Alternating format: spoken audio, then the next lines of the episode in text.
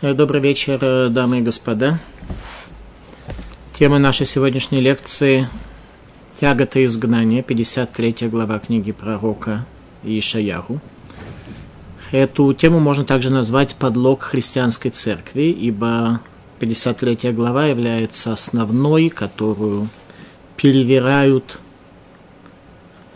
основатели христианской церкви для того, чтобы упрочить э, новодел своей религии, относя сказанное в этой главе к своему мессии, который э, с их точки зрения, все, что они о нем говорят, э, с их точки зрения, вот это состояние подтверждается 53 главой книги пророка и Ишаяру. Мы попытаемся этот подлог христианской церкви развеять, причем из простого текста Писания. Лет 30 тому назад э, они провели инициативу, весь Израиль был э, расклеен, э, заклеен более точными объявлениями с вопросом, почему евреи не читают 53 главу книги пророка Ишаяху в синагогах. Когда я это увидел, то был слегка этому удивлен, потому что евреи в синагогах не читают э, вообще э, текст Танаха, нам такое не установили, иначе как во второт. И 53 главу не читают. Как тогда мне казалось, по той же причине, что они читают 52 и 54. Однако я слегка заблуждался, ибо 52 и 54 как раз, да, читают. 52 это вторая Лехлыха, 54 читают аж два раза на протяжении года. Это Паршат Нох.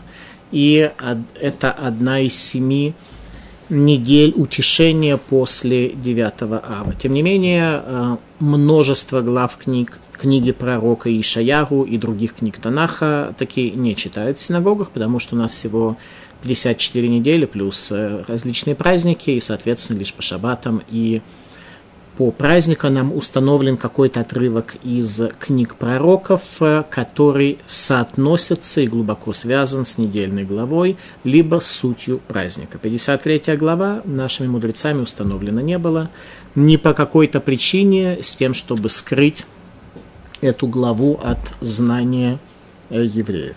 Давайте попытаемся разобраться. Еще раз, тягота изгнания, 53 глава книги пророка Ишаяру, подлог христианской церкви. Подлог христианской церкви заключается в том, что эта глава, с их точки зрения, касается страданий Машииха, непризнанного еврейским народом, замученного Римом по требованию служителей Иерусалимского храма перед его разрушением.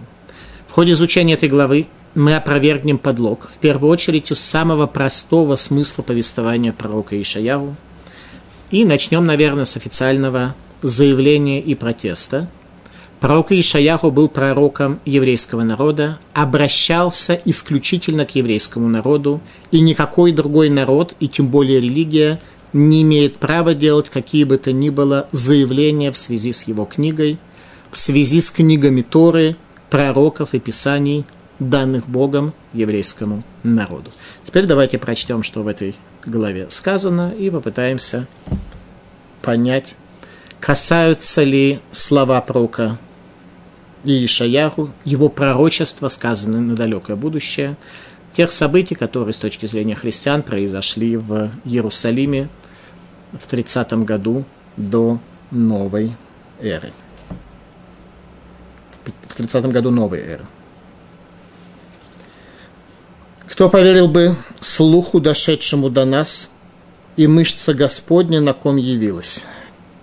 Так или иначе, первый стих говорит о том, что вся эта глава касается неких событий, которые произойдут тогда и так, что поверить в это человеку до прихода Машииха невозможно. То есть тогда, когда раскроется Всевышний в этом мире.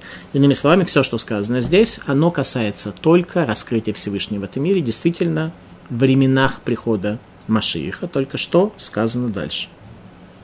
«И взошел он, Израиль, как росток и как корень пророс из почвы сухой, ни виду в нем, ни красоты, и видели мы его, но не таков был образ его, чтобы прельститься им. То есть состояние, когда еврейский народ раскроет свою красу, когда завершится исторический процесс. Он презираем был отвергнут людьми. Он – это еврейский народ.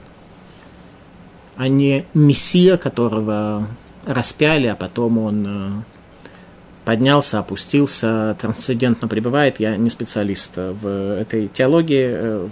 Просто то, что сказано здесь, не имеет никакого отношения к тому.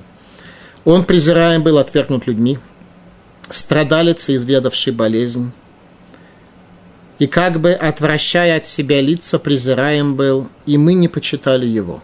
Это то, что народы скажут о еврейском народе. Вся эта глава касается еврейского народа. Вот тогда, когда народы, которые презирали евреев, как сказано в первой главе, услышат слух, дошедший до них, когда мышца Господня проявится, тогда еврей перестанет быть ругательством и станет снова, как это было во времена храма, чем-то достойным восхищения, почитания.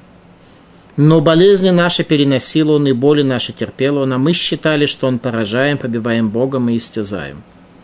Это тоже говорят народы мира, более точно не говорят, а скажут, когда наступит время. И он изранен преступлениями нашими, и сокрушен грехами нашими. Наказание за благополучие наше на нем, и ранами его исцеляемся мы. Все мы, как овцы, блуждали, каждый повернул на дорогу свою, и Господь возложил на него грех всех нас. Это народы скажут о Израиле. Мы пытаемся понять, действительно ли Бог возложил грех народов на Израиль. Притесненный, измучен он был, и не открывал рта своего, как овца, ведомая на заклание, и как овца безгласная перед стригущими ее и не открывал рта своего. Из заключения от наказания взят он был. И кто расскажет о случившемся с поколением его, ибо отрезан он был от страны живых за греховность народа моего, поражение ему. И дана была с грешниками могила ему и с богатырями, и с богатыми при смерти его. Хотя не, не совершал он насилия и не было лжи в устах его – но Господу угодно было сокрушить его болезнями, если сделает душу свою жертвой повинности, увидит он потомство, продлит дни свои, и желание Господа в руке его осуществится. За труд души своей увидит добро, насладится мудростью своей оправдал праведника, раб мой перед многими, и грехи их он понес, поэтому я дал ему удел среди великих, и сильными будет делить добычу за то, что рисковал жизнью своей, и к преступлениям и к преступникам причислен был, и грех многих нес он, и за преступных вступался. До сих пор 53 глава. Пытаемся понять в первую очередь, о ком идет речь. Если мы обратим внимание на протяжении всего текста, он – это еврейский народ, так пророк Ишаяру говорит о народе. На первый взгляд, данное повествование можно подвергнуть христианской трактовке, о мучении гибели Машииха, что главы христианской церкви приводили на диспутах с раввинами, инициированными ими в средние века, и на что ссылаются сегодня, упрекая еврейский народ в недопонимании. Хотя, конечно, речь может идти вообще о других людях, например, о десяти мучениках царства, таких как Раби Тарфон, Раби Акива, Раби Ишмаэль, первосвященник, и о тех, кто был замучен христианской церковью на протяжении средних веков за верность завету Бога, при пассивном или активном благословении христианской церковью во времена идомской цивилизации, во времена расцвета идомской цивилизации. То есть речь может идти о ком угодно, кто страдает за зло и за грехи других. Тем не менее, э, явный текст э, даст нам понять, а еще лучше мы сможем понять э, при помощи древних комментаторов, ибо пророк Ишаяху не написал некий текст, а дальше каждый, кто как хочет, так и имеет право его трактовать. У пророка Ишаяху были ученики, он передавал своим ученикам знания, которые он оставил. У учеников были их ученики, и таким образом из поколения в поколение передавали в нашем народе знания, о чем же говорит пророк Ишаяху и другие великие в нашем народе. Последний пророк Иудея, пророк Мелахи – перед основанием второго храма предупреждал, что Рим разрушит и разграбит храм, забрав себе все его ценности и понятия. То есть последний пророк предупреждает, что римляне заберут то, что есть в нашем учении, и припишут себе. Пророк говорит следующие слова. Китомар и дом Рушашну. Признает и дом, что Рушашну мы обеднели. И дом – это, соответственно, сегодня цивилизация Европы, Америки, то есть та цивилизация, которая ведет свое начало от Исава, родного брата Якова, суть которого – это отрицание будущего мира, который перестает быть осязаемым. Это жизнь исключительно ценностями этого мира. Итак, говорит пророк Малахи, последний пророк. Иудеи, Китомар и дом Рушаш. Ну, скажет и дом Рушаш, ну мы обеднели. Действительно, когда человек живет тремя первоначалами, это стремлениями к славе, к страстям и жизни в рамках зависти, то это приводит к глобальному внутреннему опустошению, истощению и обеднению. Китомар и дом Рушаш. Но и дом признает на каком-то этапе, что действительно поделив, разделив мироздание с Яковом так, что Якову принадлежит будущий мир, а Исаву этот мир, они в рамках этого мира претерпели фундаментальное опустошение. Признают они это. Выношу вы не хоровод. Однако они тут же скажут при этом, мы вернемся и отстроим разрушенные. Коамарашен, так сказал им Всевышний. Теперь отстроим разрушенное благодаря чему? За счет чего? За счет того, что мы украдем духовные ценности Якова и припишем их себе Новому Завету. Просто украдем все, что было, украдем все старое и припишем себе. Коамарашен, так сказал Всевышний. Цвакой, Бог воинств. Рема и Вну, они будут строить, Ване Рос, а я разрушу. У них э, с этим строительством наворованным ничего у них не произойдет. Векарулагем гавуль риша и провозгласят им границу нечестивости. Вераам ашер зам гашем адулам. И будет это народ, который, по отношению к которому будет гнев Всевышнего навечно. Гнев Всевышнего будет навечно за духовное воровство, за identity theft. По-английски, по-русски я не знаю, как это сказать. Воровство идентификации. До сих пор связь с единым Богом, понятие завета, понятие заповедей было только у евреев. Храм разрушили, евреев изгнали из Святой Земли и украли их идентификацию. Это то, что сделал Идом. То же самое, что они делают с 53 главой, украли ее и приписали ее некому своему деятелю. Раши. Кото дом Рушашну. Скажет и дом Рушашну, мы обеднели. Раша объясняет э, слова пророка Малахи. Вейм йом рума хривя мигдаш.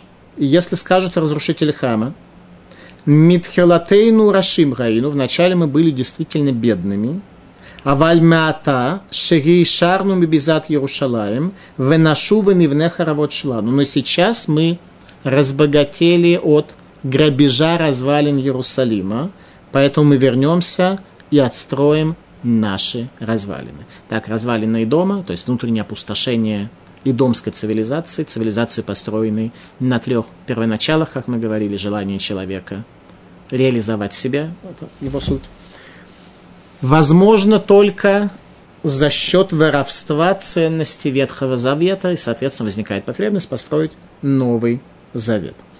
С разрушением храма народы мира украли у нас все центральные идеи Торы и приписали их своей новосозданной религии дома, милосердие, связь с Богом, заповеди, Машиих, воскресенье вместо субботы.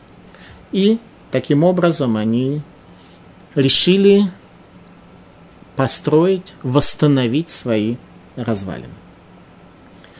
В Талмуде в Вавилонском сказано следующее, что каждый элемент кедрового дерева, которым был облицован Иерусалим и построена Скиния, в конце дней все они вернутся в Иерусалим.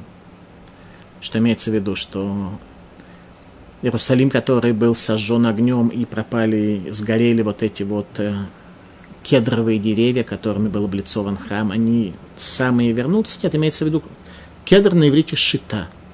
Шита – точка зрения. Каждая точка зрения, каждая идея, которая была в Иерусалиме, в конце концов вернется назад, и все человечество увидит, что их попытка воспользоваться украденным, она ни к чему не привела. Они не смогли ни одну из этих идей использовать согласно завету данному Богу, потому что каждая эта идея всегда была их идомская суть примешана, а именно стремление человека жить тремя первоначалами – кина, тава, выковод, зависть, страсти и стремление к славе. Любую духовную идею, которую ты добавишь к этим трем первоначалам существования эго человека, любая идея будет засорена, испорчена и работать не будет.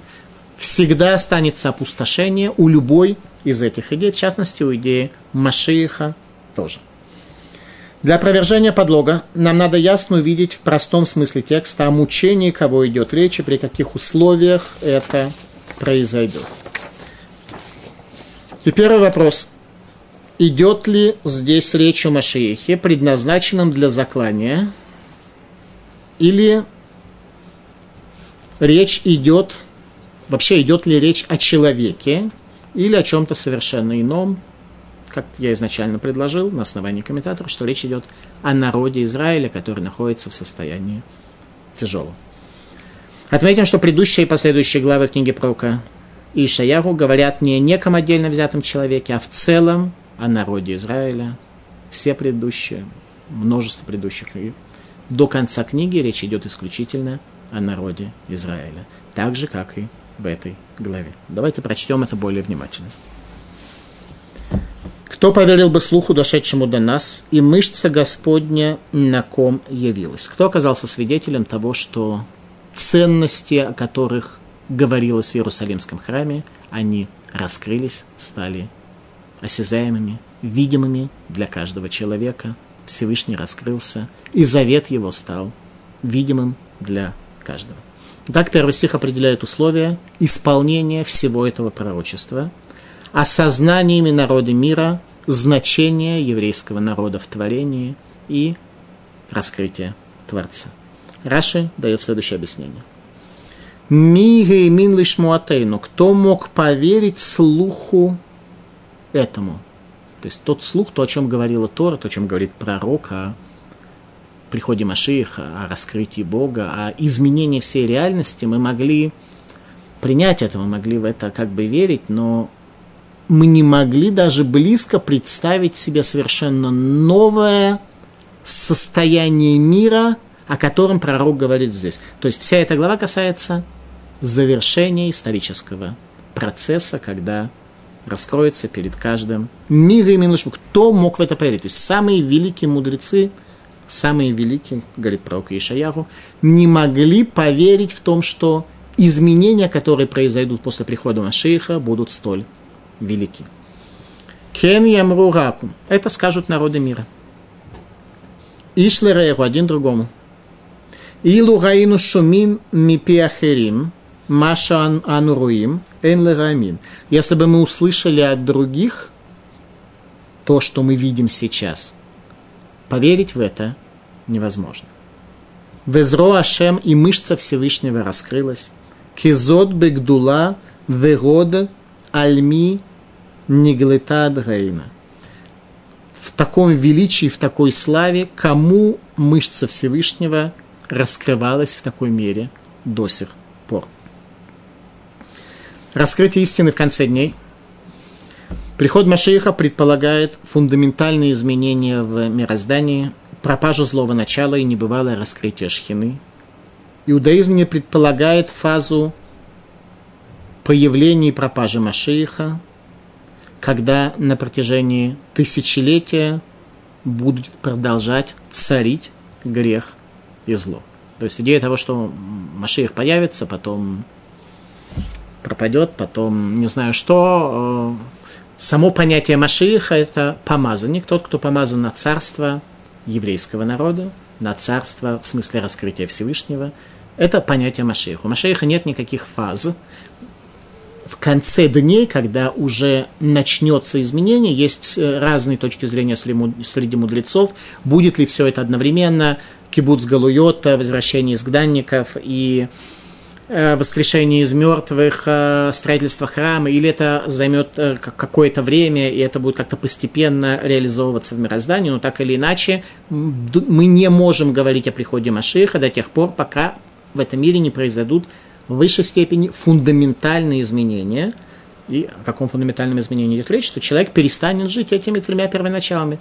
Э, Маших появляется только тогда, когда заканчивается идомская цивилизация. Идомская цивилизация, когда человек живет ради своего эго, когда это пропадет, то есть перед людьми раскроется такой свет, что они перестанут жить своими стремлениями, своими эго, своим э, завистью, стремлением к страстям и стремлением к собственной славе, увидев славу Всевышнего.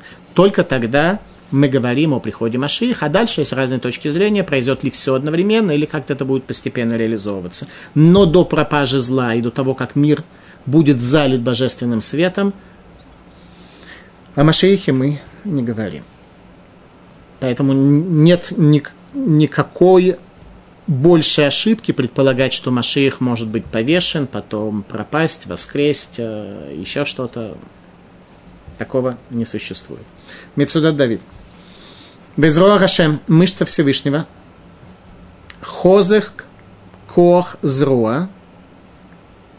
Величие силы мышцы Всевышнего. Бавурмини Глыта. Ради кого и для кого было раскрыто. Мимот Олама Лешенаамин Шегила Зро Узо Бабур Исраэль. Кому подобное раскрывалось, чтобы могли мы поверить, что откроется это когда-то ради Израиля.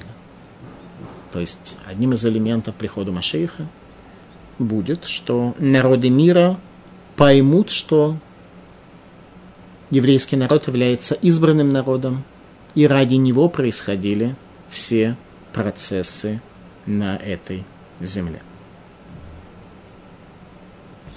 И взошел Израиль как росток, и как корень пророс из почвы сухой.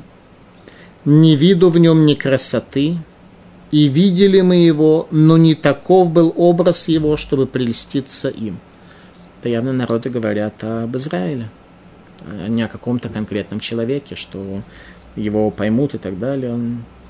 Им нельзя было прельститься, говорят народы мира, потому что говорят народы мира, мы были так ориентированы, что еврейский народ э, достоин э, презрения и позора, поэтому действительно прельститься этим мы уж никак не могли. И взошел он, Израиль, как росток и как корень из почвы сухой. Радак.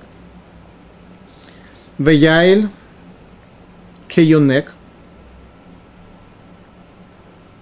как росток, как тот, кто воспринимает воду. Ата Алла Земинга Галут, говорит Радак, теперь поднялся он из изгнания, Лифнераэль перед Богом, Валами Агалут Альдерехпеле. И он из изгнания пришел чудесным образом. То есть так или иначе вся эта глава явно совершенно, в этом, для этого не требуется никаких комментариев, говорит о том, что речь идет о чудесном изменении мироздания, о полном изменении, о раскрытии чуда, раскрытии божественной руки, о изменении мышления человека. И мы видим, что с точки зрения христианства мессия, который у них там был, э, не знаю, что распят и так далее, никаких изменений э, принципиальных не произошло. Это, э, в этом на самом деле заключается суть спора в средние века между мудрецами Торы и между священниками, которые были насильно навязаны еврейскому народу. Вся суть была такая, они пытались доказать о том, что Мессия на самом деле уже пришел, и, соответственно, поэтому, что Мессия сказал, что то есть, допустим, даже если он пришел, то почему при этом э, еврейский народ нужно преследовать, не очень на самом деле понятно, потому что Мессия э, христианский, он вроде как считает Ветхий Завет э, святым, и народ Израиля вроде как недостойно унижения, тем не менее, почему-то вот так это у них все происходит. Итак, в любом случае, христианский мессия не привел к изменению в мироздании, не привел к раскрытию Бога, не привел к тому, что в человеке пропало зло. Это и было главное утверждение мудрецов о том, что, извините, все это заблуждение. Заблуждение о приходе Машиих. Вата Алла, продолжает Радак, Вата Алла земина галут, и вот еврейский народ поднялся из изгнания. Обратите внимание, поднялся из изгнания. Это на самом деле критерий возвращения в землю Израиля. Туда нужно подняться. Если человек переезжает в Израиль, репатриируется, оставаясь таким же, как он был, то об этом сказано в Талмуде. Эрец Исраиль никнет Бейсурим, земля Израиля приобретается страданием. Здесь будут страдания, которые потребует от него очищения и исправления. Если он поднялся сейчас до прихода Машиха, тогда, когда от каждого человека зависит, насколько его возвращение в землю Израиля будет э, подъемом. Так вот тогда Ата Алла Земина Галут Лифны Гакель. Тогда, человек, тогда весь народ поднимается из изгнания перед Богом. Весь народ поднимется тогда в Израиль. Это действительно конец дней. Валами Агалут Альдерехапела и поднимется из изгнания чудесным образом. Кмо им яле юнекме эрцция, как росток, который в пустынной земле прорастет. О им имца шореш эц, о эсов шецумех барция епеле, либо если найдется корень дерева или растения, который в опустошенной земле прорастает. Это чудо, поэтому будет также чудо Олато Миагалут, подъем еврейского народа из изгнания. Это будет чудо. Радак четко подчеркивает, что речь идет о чудесном возвращении еврейского народа, а еврейский народ подняться всецело может только тогда, когда сверхъестественное раскроется перед ними. Продолжает Радак. Венере, Венерегу веломар э. И мы увидим его, и не, не будет он соответствовать своему виду.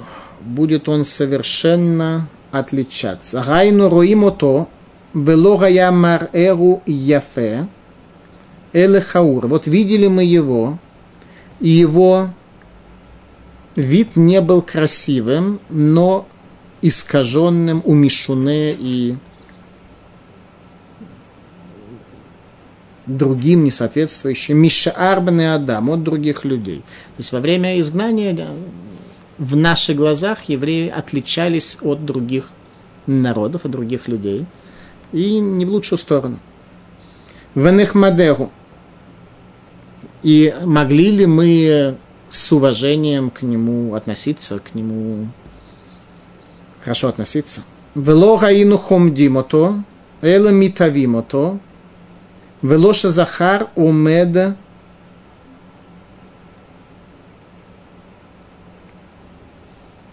Бимком Шаним.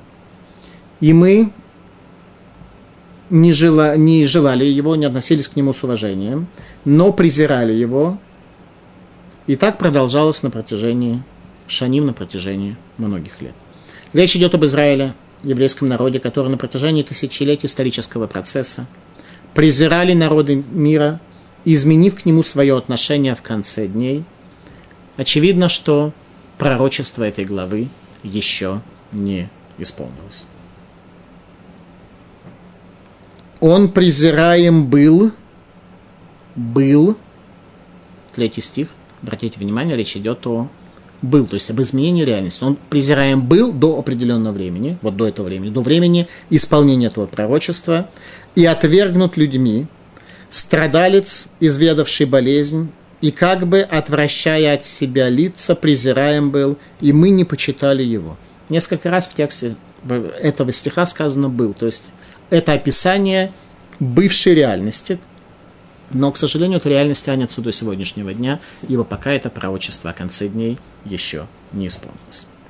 Обратите внимание, что все главы, начиная от 40 главы, после того, как э, пророк Ишаяху не смог осуществить свою сверхзадачу, сделать царя Хискиягу Машиихом и Санхерива Гогом и Магогом, чтобы завершить исторический процесс в те дни, начиная с 40 главы и дальше, он говорит уже о конце дней, это мы видели с вами абсолютно в каждой главе. Здесь тоже эта глава касается конца дней, и поскольку события 30 -го года новой эры не привели к концу дней, не привели к изменению человечества, до сих пор люди живут теми же стремлениями своего эго, то, соответственно, ничего здесь не исполнилось. Во всяком случае, отношение к еврейскому народу, пока у народов мира не изменилось, и пока мы продолжаем быть презираемыми и отвергнутыми людьми, страдальцами, изведавшими болезнь, и как бы отвращая от себя лица народы, отвращают от нас лица, презираемы были, и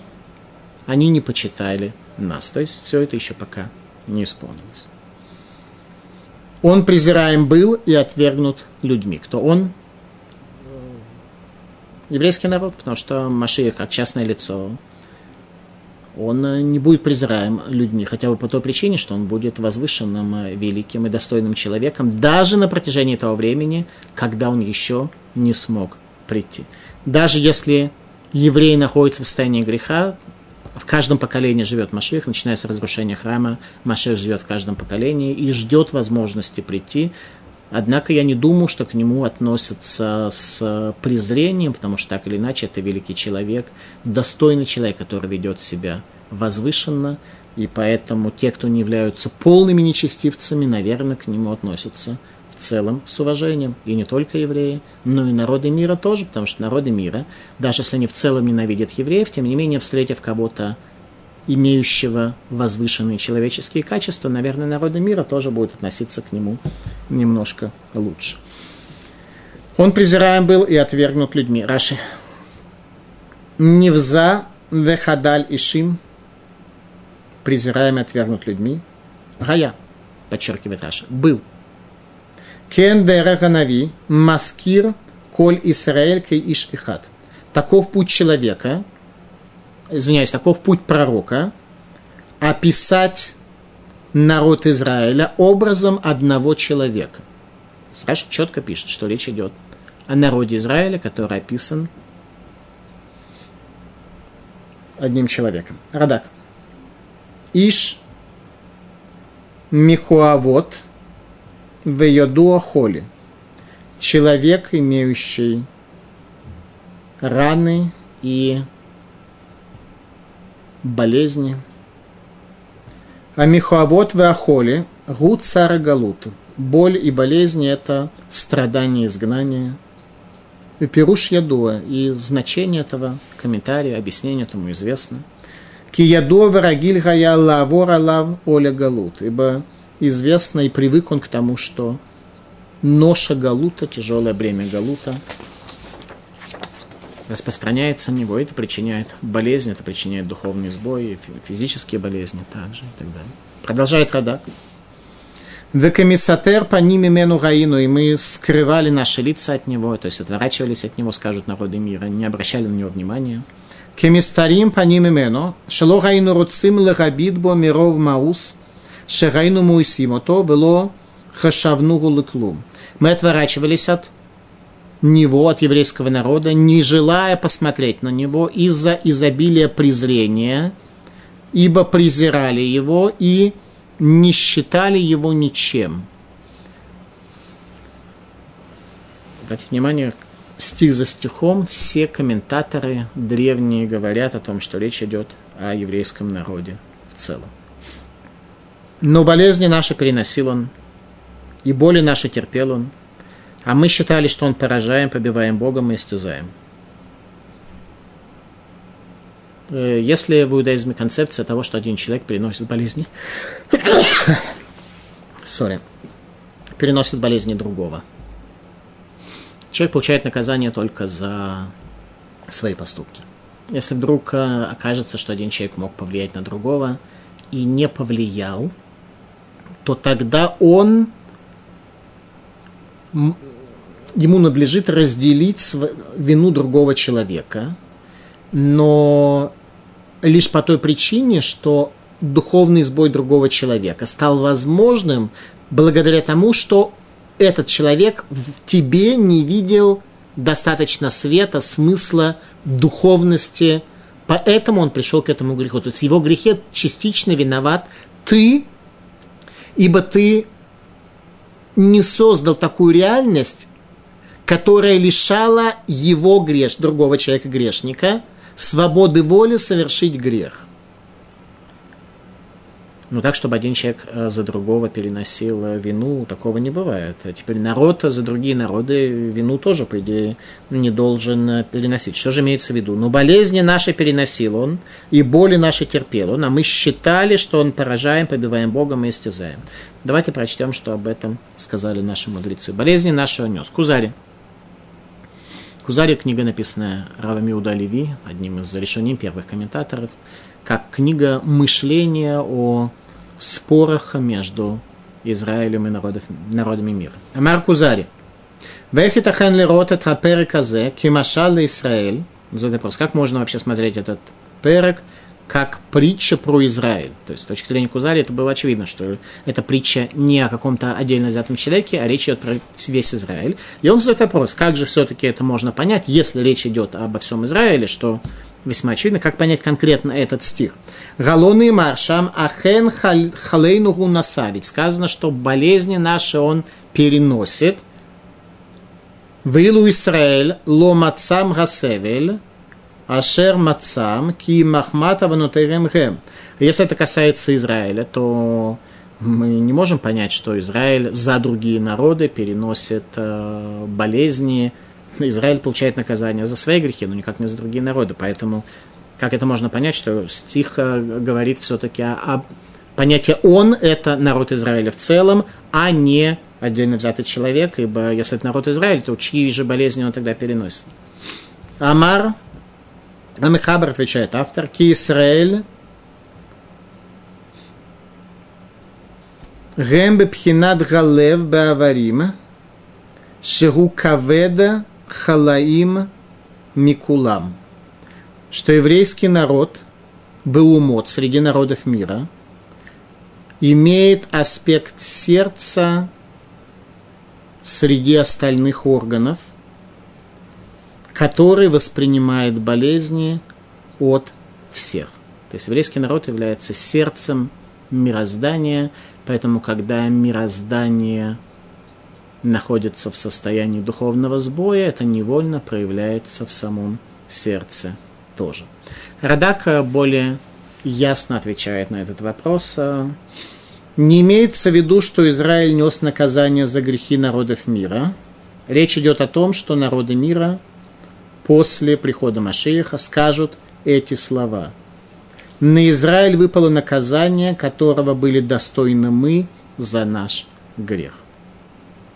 То есть Всевышний народы мира особенно за их грехи не наказывал, потому что от них меньше требуется, от них э, они не вошли в завет. У них есть завет э, Бнейнох, когда они должны соблюдать сам заповеди, но когда они его нарушают, то Всевышний не очень им за это воздает, потому что степень близости между народами мира и Богом намного меньше, поэтому за это их и наказывать особенно невозможно.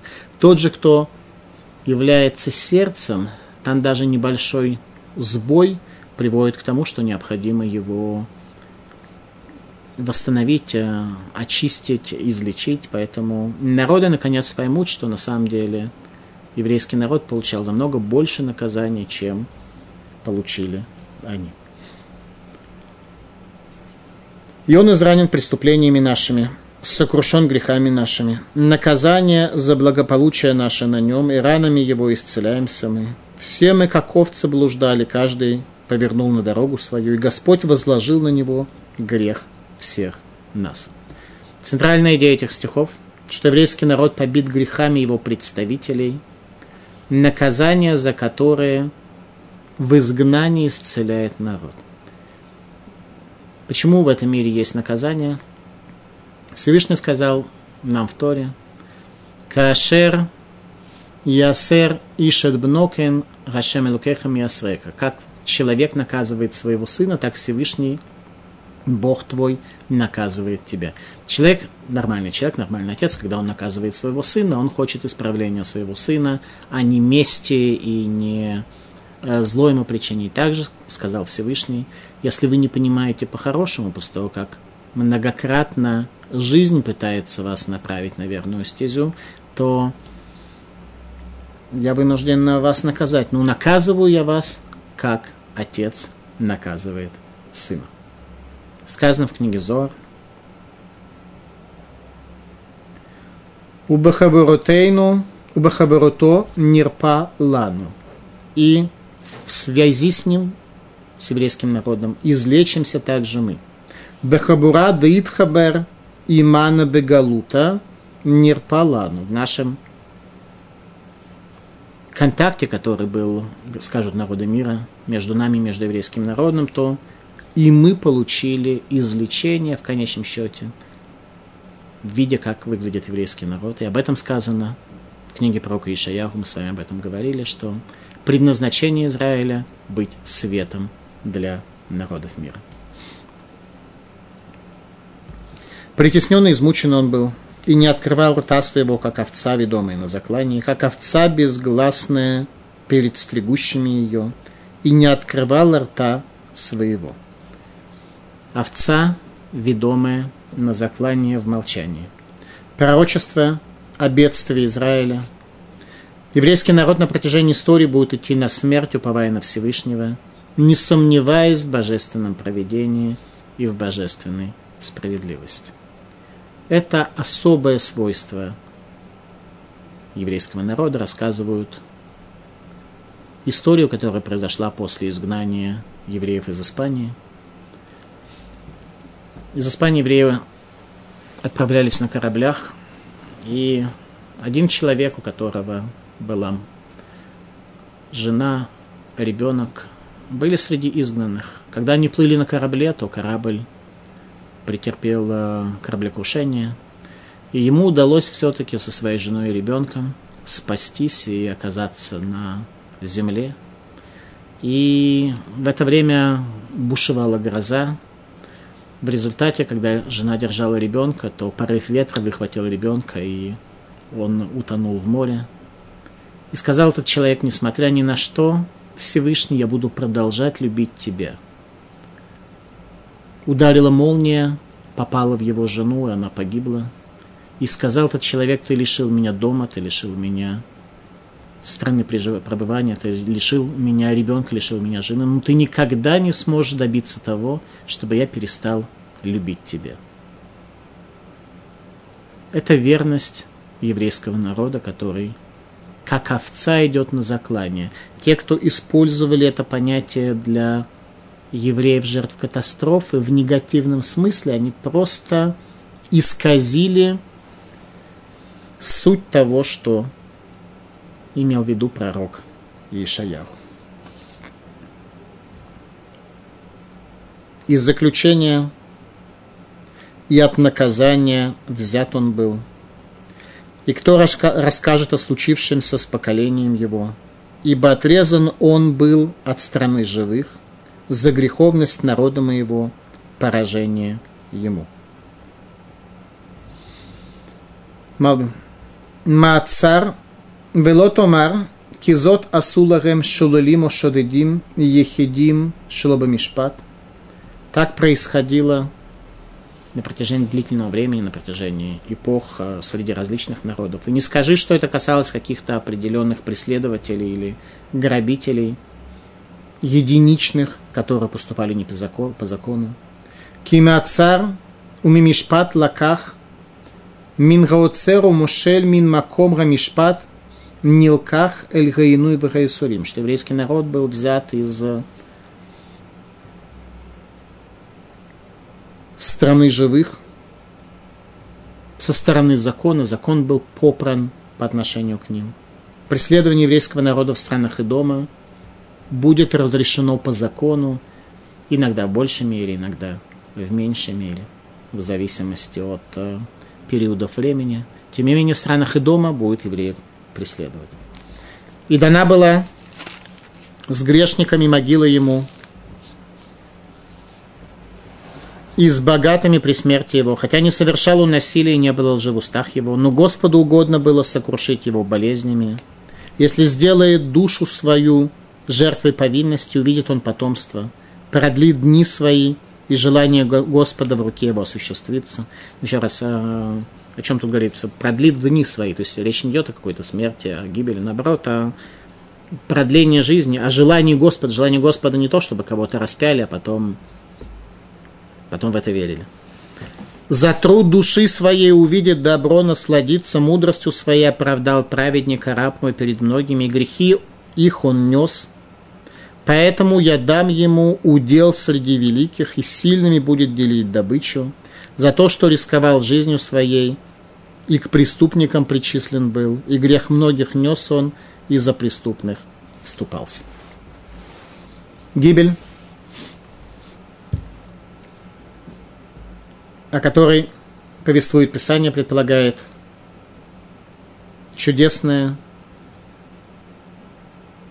продолжение жизни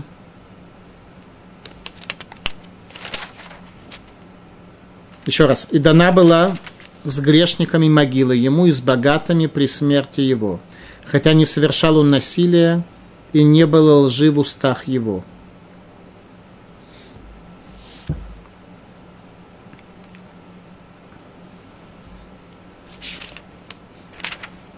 Гибель, о котором повествует Писание, предполагает смерть и захоронение, но никак не чудесное немедленное воскрешение в неком трансцендентном состоянии. Ничего трансцендентного здесь не сказано.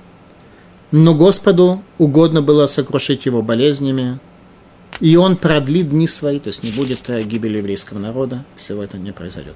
53 глава книги пророка Ишаягу не повествует о непризнанном евреями Мессии, две тысячи лет тому назад. Пророчество этой главы еще не исполнилось, и первый стих определяет условия его исполнения. Ми геймин лишмуатейну узро Гашем альмини глыта. Кто поверит этим событиям, тому, что слышим мы сегодня, и мышца Всевышнего перед кем раскрыта. Это условие исполнения всего данного текста. Это пророчество исполняется исключительно в исправленном мире после прихода Машииха и строительства третьего храма. Однако вполне правомерно поднять вопрос,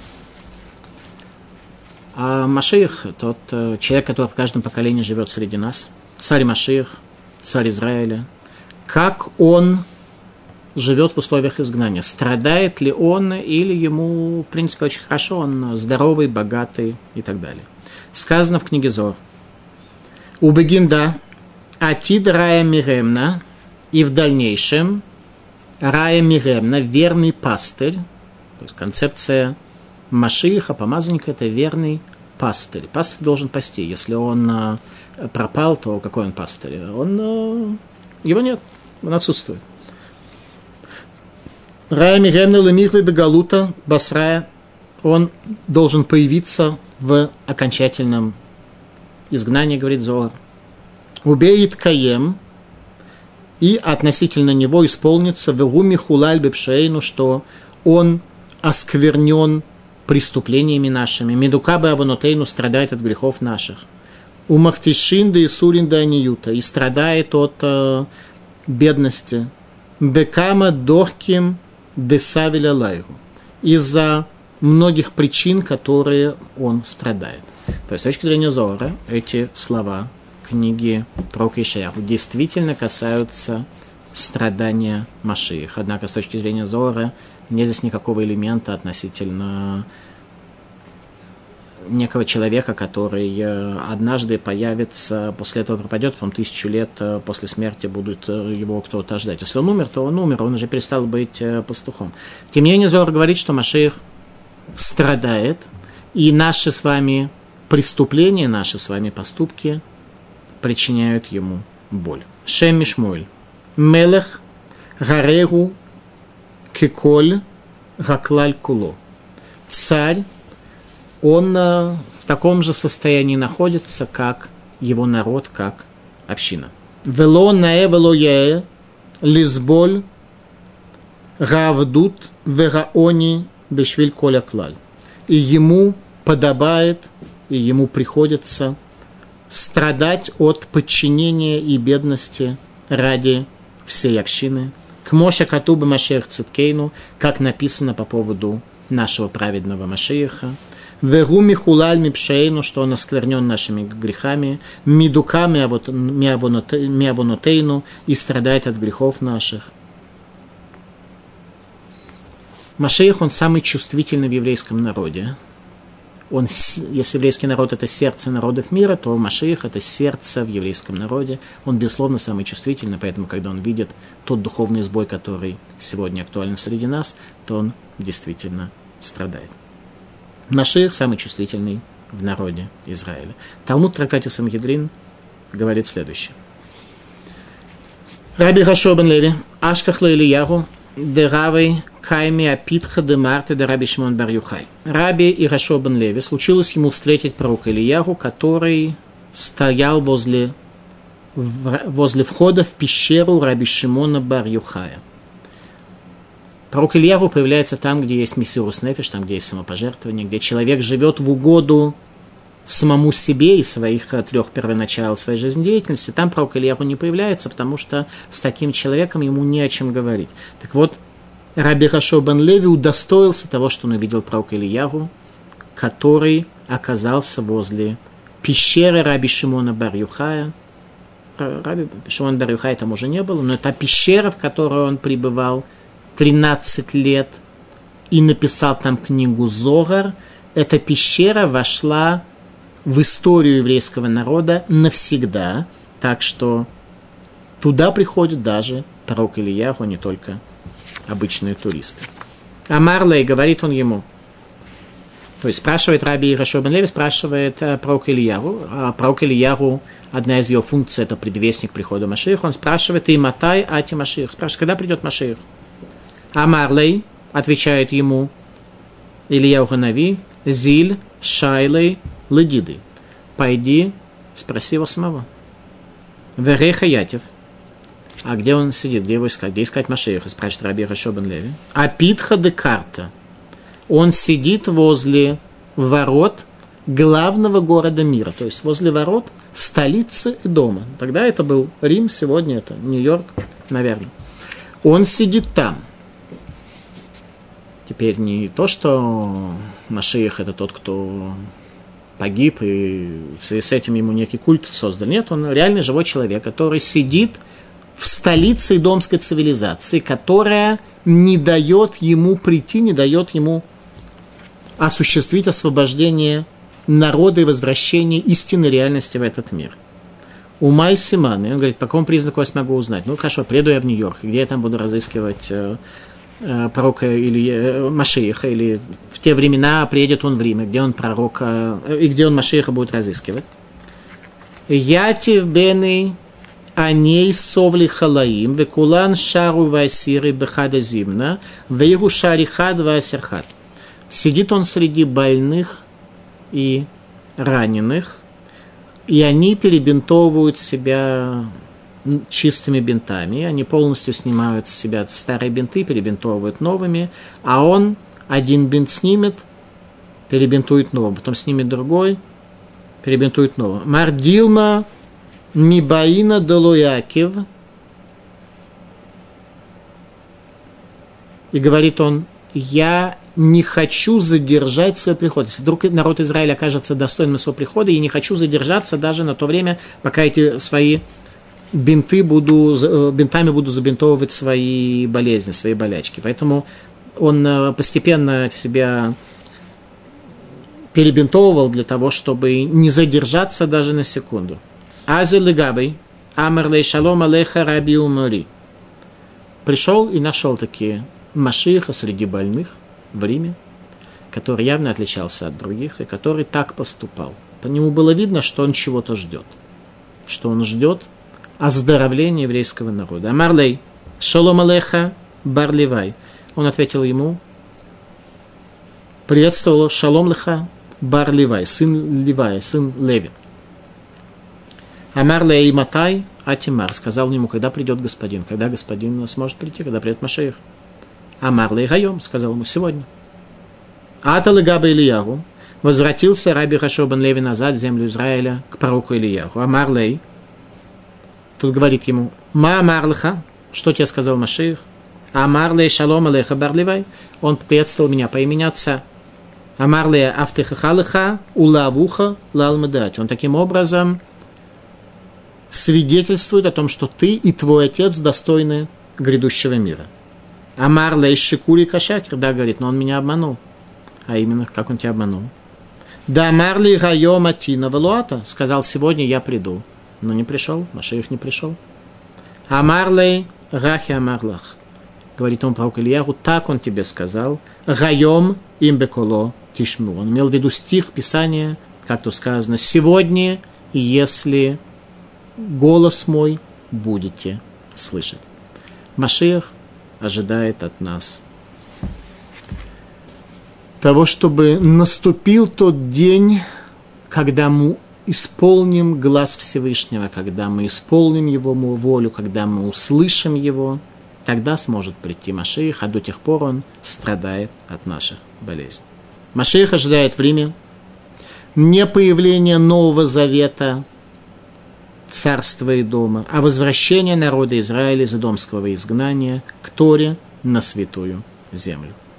Причины страдания Машииха определяются болью за изгнание Израиля со святой земли, болью за разрушение божественного храма, а не тем, что еврейский народ обратился к римскому наместнику с требованием предать своего царя и помазанника мучению и казни. 53 глава. Подавляющее большинство мудрецов, еще раз подведем короткий итог, говорит о том, что речь здесь идет о страдании еврейского народа в изгнании, поэтому наша лекция так и называется «Тяготы изгнания». По второй точке зрения, и об этом говорит Зогар и некоторые мидраши, речь идет таки о Машихе, о Машихе, который живет среди нас, который страдает среди нас, а не тот, который трансцендентно пропал и не произошло никакого изменения в реальности до сих пор. Единственное, что тот Маших, который сидит в Риме сегодня и перебинтовывает себя, нам не нужно его признавать, потому что до тех пор, пока он не придет, у нас не возникнет никакой вопрос, является он Машихом или нет. И нет у нас заповеди в иудаизме идентифицировать потенциальных Машихов, могут они, кто из них именно является Машихом. Просто должны понимать, что среди нас есть такой человек в каждом поколении, что он страдает за нас, что у него болит сердце за те грехи, за тот, дух, за тот духовный сбой, который царит среди нас сегодня. А мы продолжаем жить сегодня, как вчера и третьего дня, в рамках идомских ценностей, стремясь исключительно к самореализации, к страстям, мотивируясь э, завистью и стремясь к реализации своей славы. Спасибо за внимание.